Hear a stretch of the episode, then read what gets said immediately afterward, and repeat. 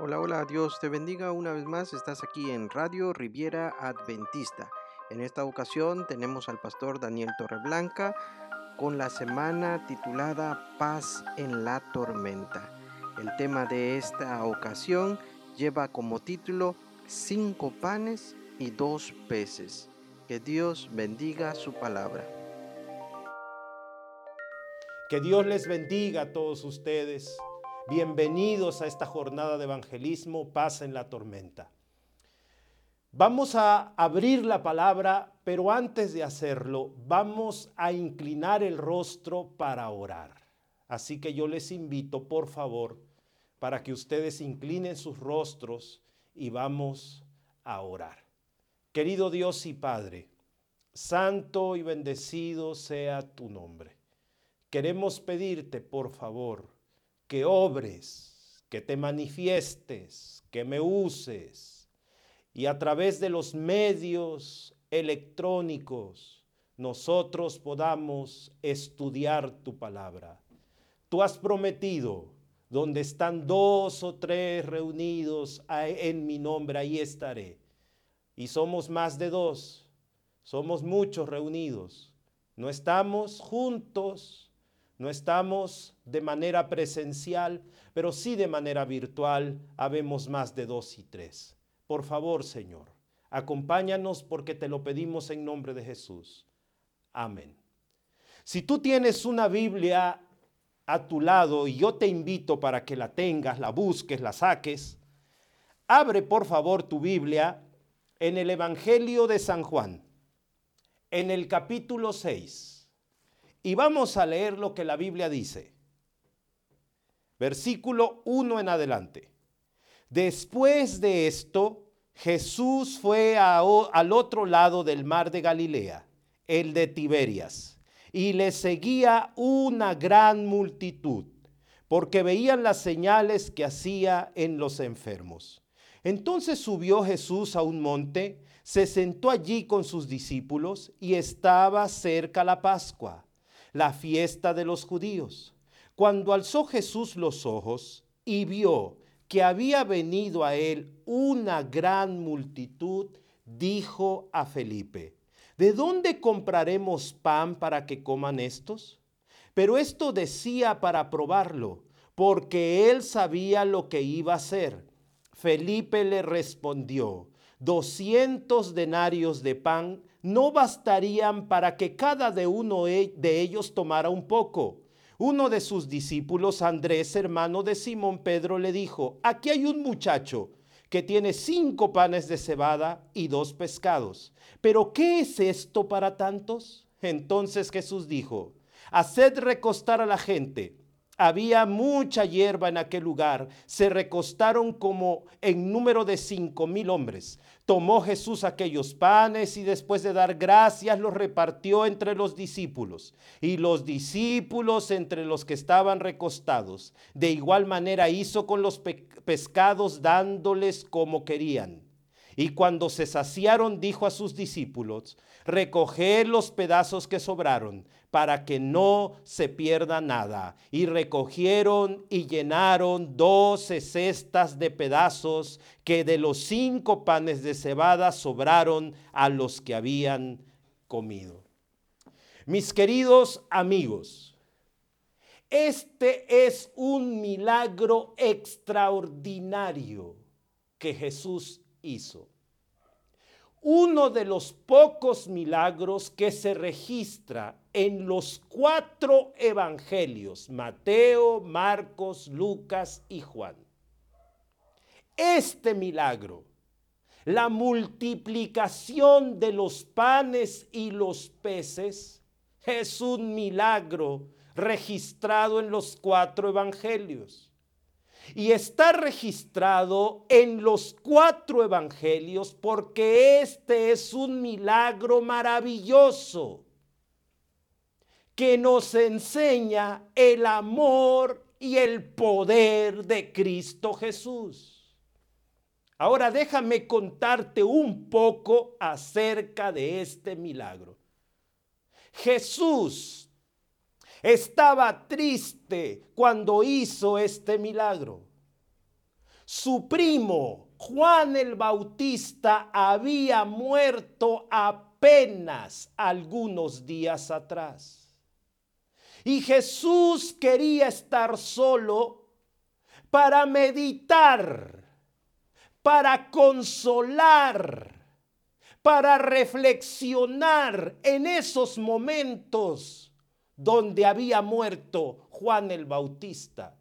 Había decidido apartarse solo con sus discípulos y había llegado a una montaña para meditar, reflexionar, consolar su corazón. Mientras Jesús está en esa montaña, las multitudes están siguiendo a Jesús. Ellos están viendo dónde está Jesús. Y finalmente, las multitudes llegan a la montaña donde está Jesús. Y en esa montaña ellos comienzan a congregarse para estar cerca de Jesús. Ahora yo quiero anotar algo que llama mi atención. La Biblia dice que las multitudes seguían a Jesús por las señales, por los milagros que Jesús hacía. Mi querido amigo, la pregunta es, ¿por qué seguimos a Jesús? ¿Lo seguimos por los milagros? ¿Lo seguimos por las señales? ¿Lo seguimos por lo que nos da? Cualquiera de esas razones no es suficiente. La única razón por seguir a Jesús y escucha bien, la única razón, no hay otra. La única razón para seguir a Jesús es su infinito amor. El amor de Dios nos constriñe.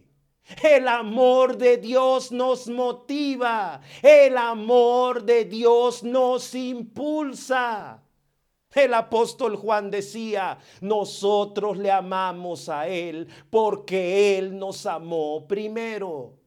La única razón para seguir a Jesús es su profundo amor. Cuando nosotros vemos su amor, nosotros le amamos a Él. Cuando nosotros vemos su amor, nosotros le seguimos a Él. Cualquier otra razón para seguir a Jesús es simple y sencillamente una razón equivocada. La única razón por seguir a Jesús es el profundo amor que Él nos muestra y su amor nos motiva a seguirlo. ¿Por qué tú sigues a Jesús? ¿Cuál es la razón por la que tú has decidido seguirle? Ojalá que la razón por la que tú sigues a Jesús sea su amor, maravilloso amor. Regresamos a lo que la Biblia dice. Regresamos al texto bíblico. Ahora está la multitud siguiendo a Jesús. Un Jesús que está triste porque su primo acaba de morir. Y de repente, mientras la multitud está allí, Jesús comienza a sanar a los enfermos y a predicar a esa multitud. No importa si su corazón está un poco triste, Jesús no se va a quedar simplemente sentado. Jesús va a hablar a la multitud, a sanar a la multitud. Es proactivo. Pero está cayendo el sol. La noche está llegando. Y entonces la multitud empieza a tener hambre. La Biblia dice que son cinco mil hombres, sin contar a las mujeres y a los niños. Algunos estudiosos dicen que aproximadamente en esa montaña hay 15 mil personas. Y esas 15 mil personas tienen hambre. Uno de sus discípulos le dice a Jesús, Señor, despídelos. Diles que se vayan de vuelta a su casa. Ellos necesitan comer. Despídelos.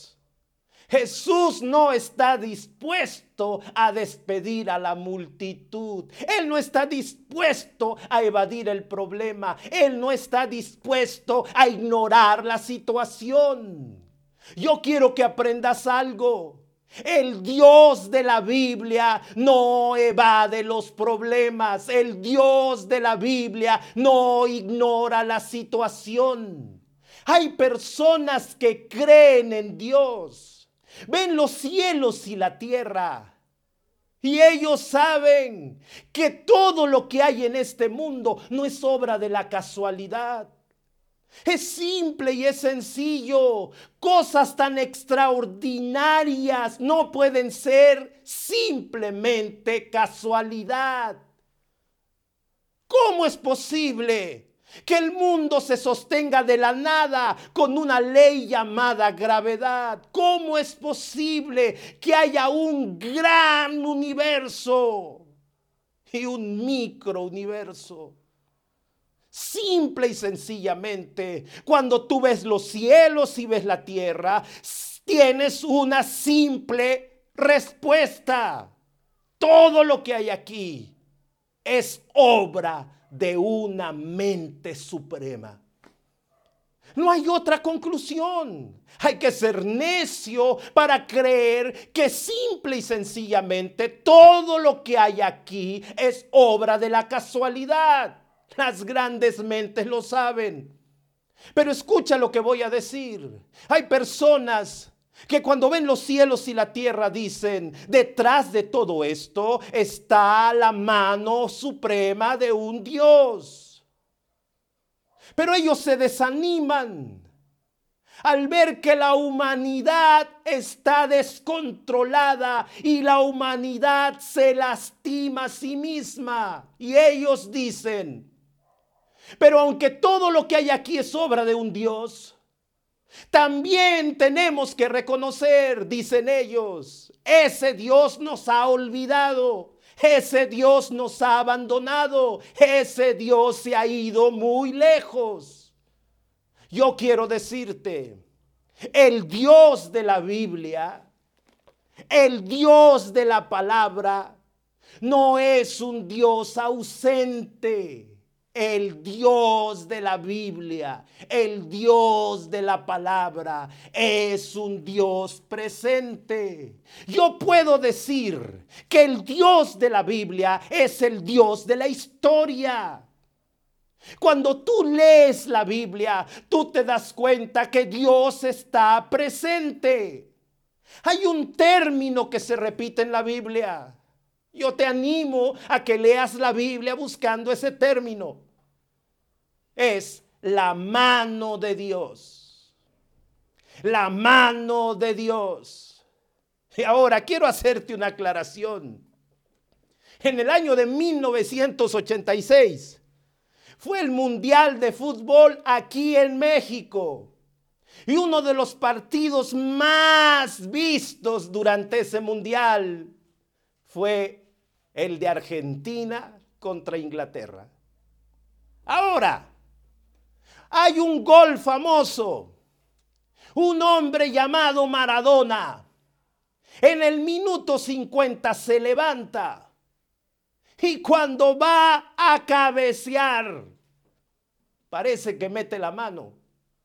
Los defensas van con el árbitro después de que el árbitro declaró el gol y le dijeron, eso fue una mano, eso fue una mano. Cuando terminó el partido, entrevistaron a Maradona y le preguntaron, querido Maradona, por favor díganos la verdad, ¿fue mano? Y Maradona contestó, la verdad es esta, fue la cabeza de Maradona y la mano de Dios. A ese gol se le conoce como la mano de Dios. Yo quiero destacar dos cosas. La primera, Maradona es un descarado. Él metió la mano. Pero número dos, Maradona tenía razón en algo. Muchas veces el hombre mete la cabeza, pero detrás de esa cabeza está la mano de Dios. Así es como la Biblia define a Dios, el hombre cabeceando y Dios metiendo su mano. Dios no es un Dios ausente, Dios no es un Dios lejano, Dios es un Dios presente, el Dios de la historia. Y ahí está su mano, en las buenas y en las malas. Ahí está su mano. Y yo quiero decirte, que detrás de tu vida, detrás de todos esos momentos donde tú has cabeceado la pelota, ha estado la mano de Dios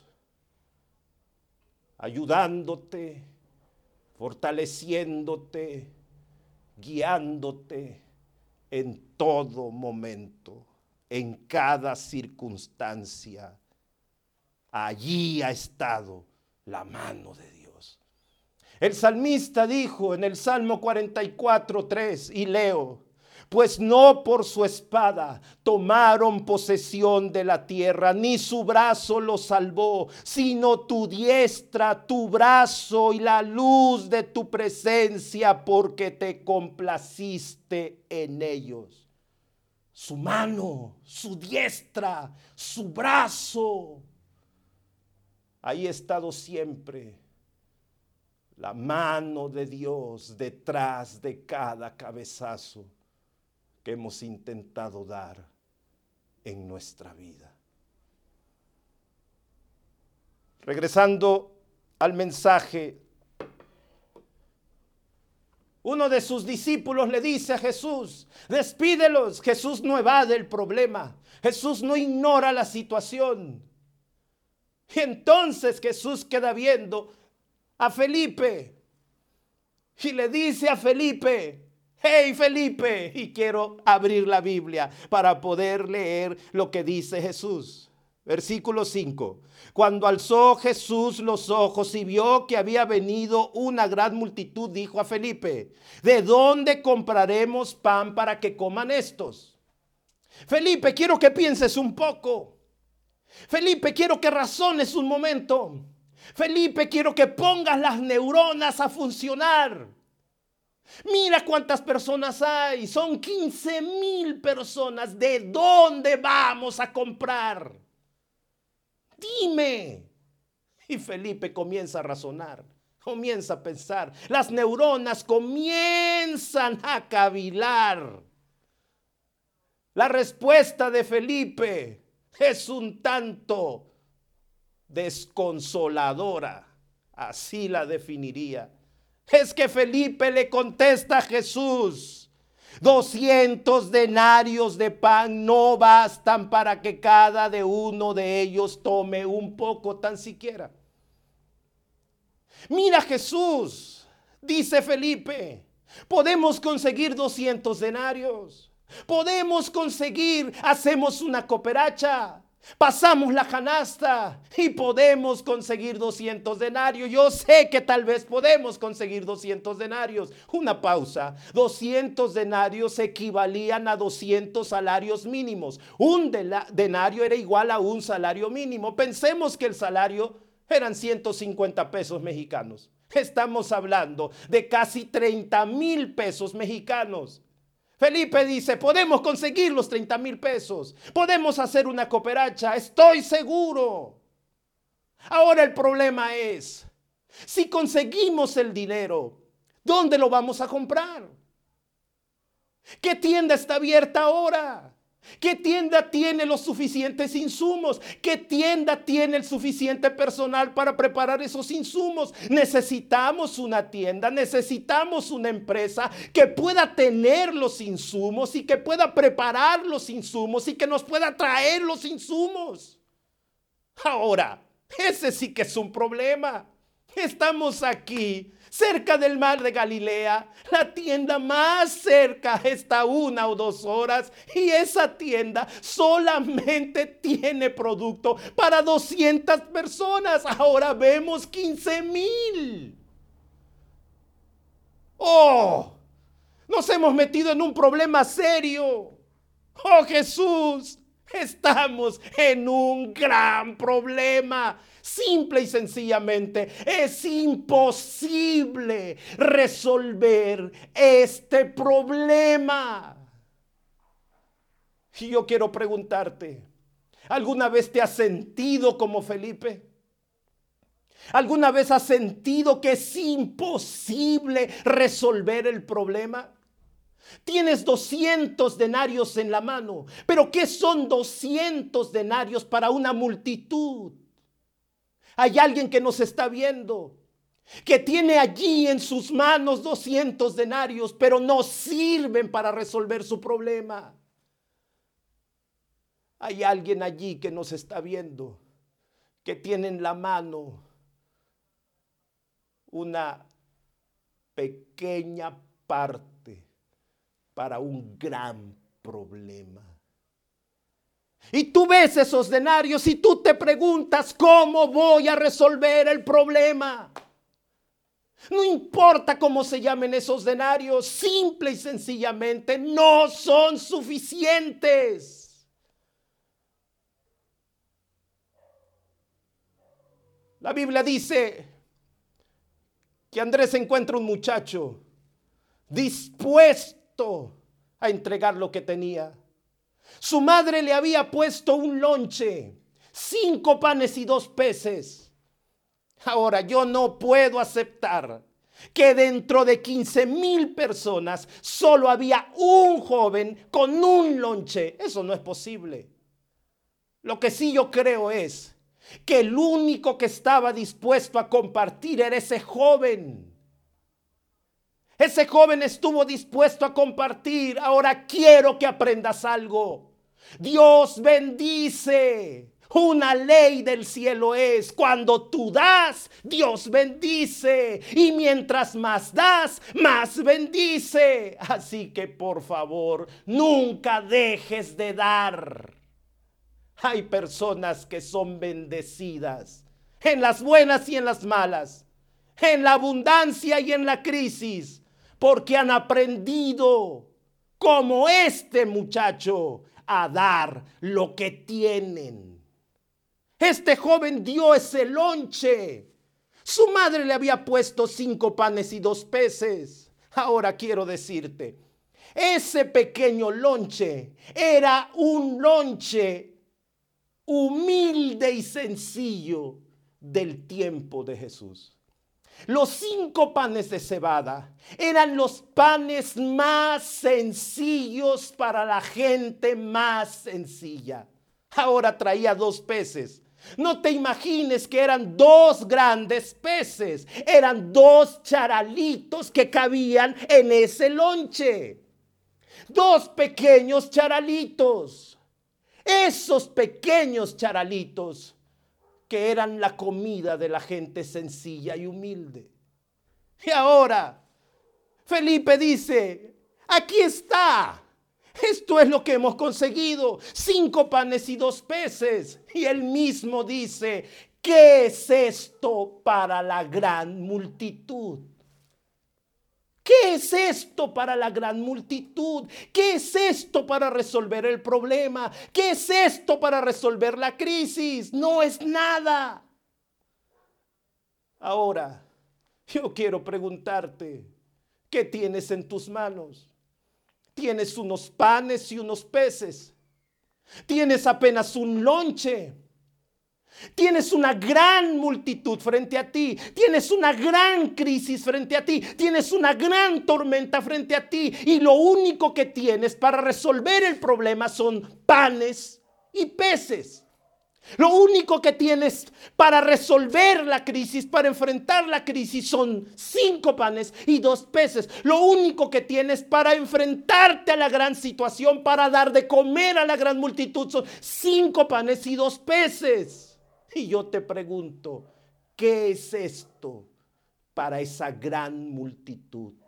¿Qué es esto para esa gran crisis? ¿Qué es esto para ese gran problema? no es nada. No es nada. Mientras esté en tus manos, no es nada. Mientras esté en tus manos, no significa nada. Mientras esté en tus manos, no sirve para nada. Mientras esté en tus manos, es un fracaso. Mientras esté en tus manos, simple y sencillamente, estás en problemas. Pero ahora quiero que veas esto. Cuando esos peces y esos panes se ponen en las manos de Jesús, entonces lo que es nada es todo. Lo que es imposible es posible. Lo que no significa nada significa todo. Cuando tú decides poner ese pequeño lonche en las manos de Jesús, entonces ese pequeño lonche se convierte en un gran banquete. ¿Lo entiendes? ¿Lo ves? La diferencia la hace Jesús. La diferencia la hace en las manos de Jesús. Ahora yo quiero invitarte. Pon tu lonche en las manos de Jesús. Oh pastor, yo solo tengo cinco panes y dos peces. Yo solo tengo una vida arruinada.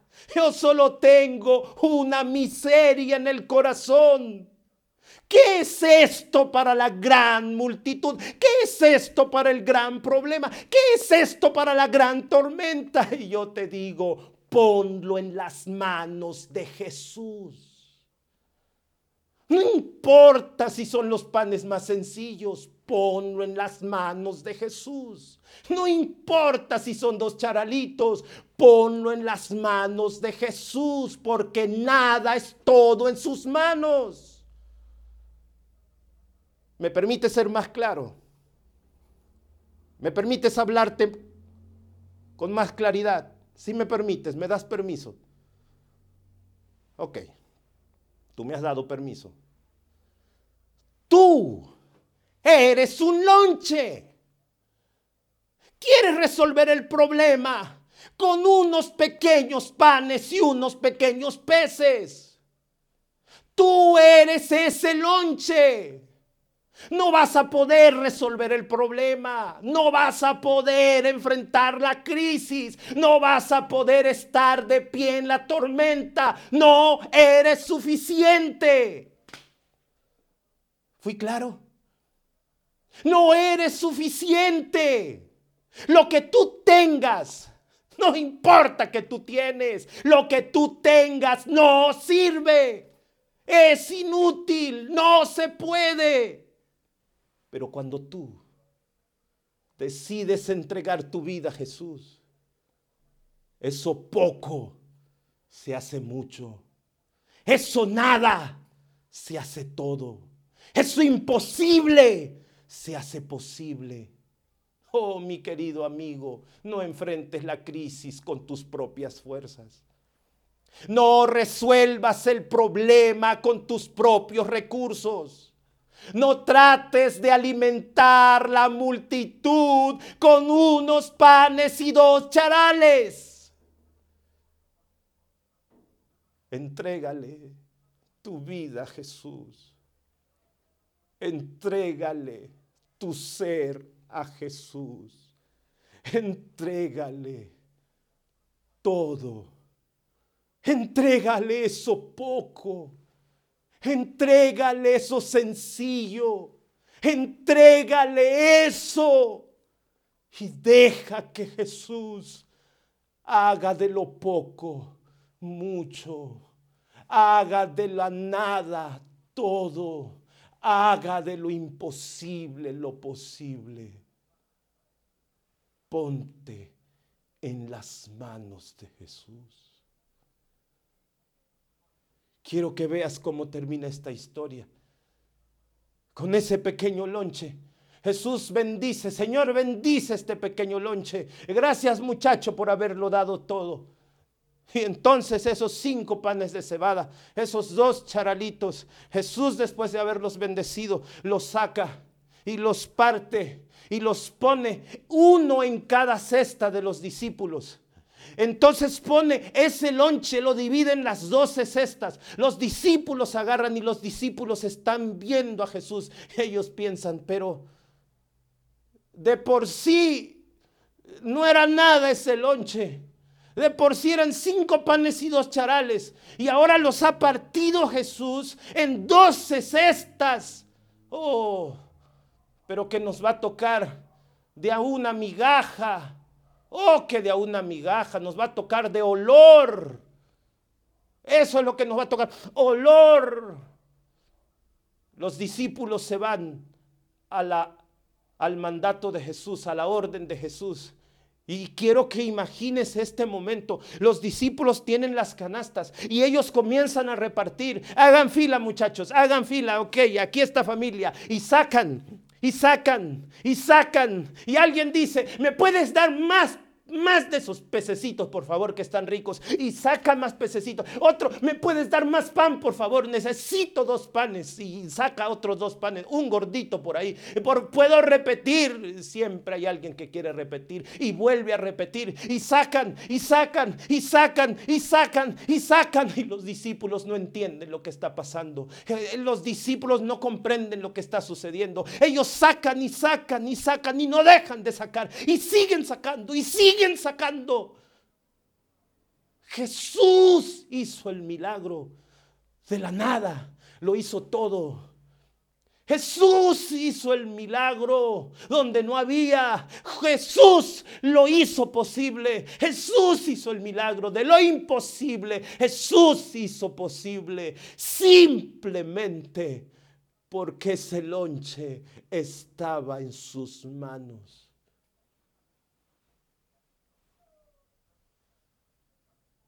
Hace muchos años atrás, mis suegros se enfrentaron a una situación complicada, difícil, imposible.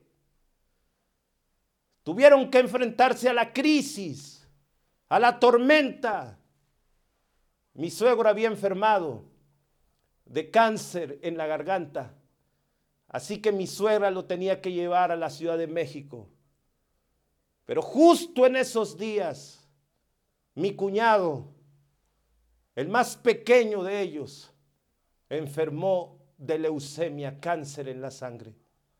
Así que mi suegra iba a la Ciudad de México con mi suegro, regresaba y luego se llevaba a su hijo a la Ciudad de México y regresaba. Eran momentos de tormenta, momentos de crisis. Un día, estando en la Ciudad de México con mi cuñado, se comenzó a sentir mal. Mi suegra se dio cuenta que la cama donde estaba mi cuñado estaba manchada de sangre. La enfermera llegó, quedó viendo la escena, llamó al médico, el médico llegó, quedó viendo la escena le hicieron algunos estudios a mi cuñado y entonces el médico le dijo a mi suegra, señora, prepárese, porque su hijo es muy probable que muera. Hemos hecho todo lo humanamente posible. Hemos hecho todo lo que estaba en nuestras manos. Simple y sencillamente, señora, usted debe esperar un milagro no podemos hacer nada más. Mi suegra nos cuenta que esa noche se arrodilló. Y mientras su hijo tenía la cama manchada de sangre, se estaba desangrando, ella abrió su corazón a Jesús. Y ella le dijo, yo no te he visto, yo no te he escuchado, pero si tú eres real, si tú existes y si tú estás cerca de tus hijos, es un milagro. Yo no puedo darte nada. Oh, mi Señor, yo no tengo nada que ofrecerte, no tengo nada que darte. Mírame, no tengo dinero, no tengo dones, no tengo nada. Pero Señor, aquí está mi vida, sencilla, humilde. Si tú quieres, tómala. Es lo único que tengo para ti. Mi suegra se quedó dormida, hincada en la cama, orando. Era ya la madrugada y ella se quedó dormida llorando y orando con Dios. Muy temprano una enfermera entró. Señora, ¿qué pasa, señora? Ella se levantó algunos momentos más tarde, mi cuñado se levantó y le dijo a su mamá, mamá, eh, tengo hambre, me pueden dar de comer, es que tengo hambre. Mi suegra lo quedaba viendo, ¿te sientes bien? Sí me siento bien, me pueden dar de comer. Mi suegra lo quedaba viendo y le decía, pero no te sientes mal. No, no me siento mal, me pueden dar de comer. Mi suegra lo quedaba viendo y decía, pero muchacho, dime la verdad, ¿te sientes bien? Y él le decía, mamá, te estoy diciendo la verdad, dame de comer que tengo hambre. Los médicos llegaron, le tomaron algunas muestras, le hicieron algunos estudios y le dijeron a mi suegra, ¿qué pasó? ¿Cambiaron a este joven? El día de ayer los estudios decían que estaba a punto de morir y hoy los estudios dicen que no tiene nada. Mi suegra con lágrimas en los ojos decía, nos visitó Jesús, hizo un milagro. No tenía nada, una vida maltrecha, no tenía nada. Unos peces y unos panes. No tenía nada. Lo que tenía era imposible para resolver el problema. Imposible para enfrentar la crisis. Imposible. Pero en las manos de Jesús, lo imposible fue posible. Pero en las manos de Jesús, nada fue mucho, pero en las manos de Jesús se hizo el milagro. ¿A quién le estoy predicando esta noche? Le estoy predicando a alguien que solo tiene unos panes y unos peces. Y tú ves delante de ti una gran multitud. Estoy predicando a alguien que solo tiene unos panes y unos peces y estás viendo una gran crisis. Estoy predicando a alguien que tiene unos panes y unos peces y tú estás viendo una gran tormenta y tú te preguntas como los discípulos, ¿qué es esto? Para enfrentar lo que viene. Y yo te digo, es nada. Lo que tienes es nada. Lo que tienes es imposible. Pero en las manos de Jesús lo es todo. Pero en las manos de Jesús es posible. Esta noche yo debo terminar ya. Y lo voy a hacer haciendo una invitación antes de orar. Yo no sé a quién he estado predicando. Yo no sé quién tú eres. Yo no sé cómo te llamas, pero sí sé una cosa. Eres apenas un pequeño lonche tratando de resolver un gran problema. ¿Te gustaría dejar de intentar solucionar el problema por tus propias medios, por tus propios esfuerzos? Y te gustaría esta noche decirle a Jesús, toma mi vida en tus manos. No tengo nada que ofrecerte. Cinco panes de cebada y dos charales. Toma mi vida en tus manos. Y si quieres, si tú quieres, haz posible lo imposible. De la nada, hazlo todo. Si tú quieres, toma esos panes y esos charales y alimenta la multitud. Yo quisiera orar, pero si hay alguien escuchándome a quien Dios le ha hablado en su corazón, yo quisiera pedirte, por favor, si tú quieres abrir tu corazón. Y esta invitación es especialmente para nuestros amigos que no son miembros de la iglesia adventista. A ti yo quiero invitarte. Hoy quieres poner tu vida en las manos del Señor. Puedes escribir en el chat, por favor, que yo quiero orar por ti. Escribe, entrego mi vida a Jesús mientras tú estás escribiendo, entrego mi vida Jesús. Yo voy a hacer una oración por ti. Habrán 20, 30 personas que hoy van a escribir. Hazlo. En este momento, hazlo.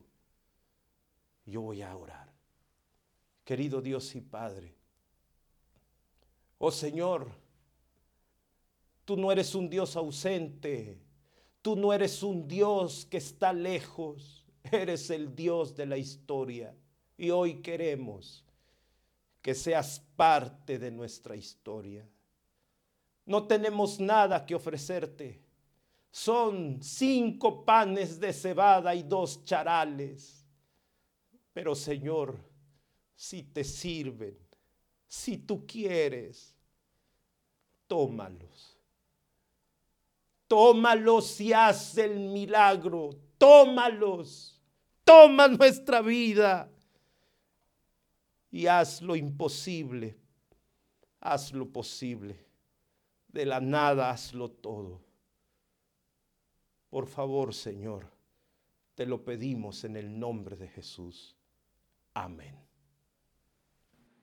Gracias por sintonizarnos. Estaremos compartiendo entonces los mensajes del pastor Daniel Torreblanca con esta linda semana, paz en la tormenta. Deseamos que sea bendición para ti y para toda tu familia.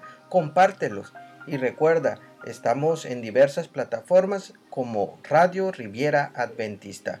Dios te bendiga.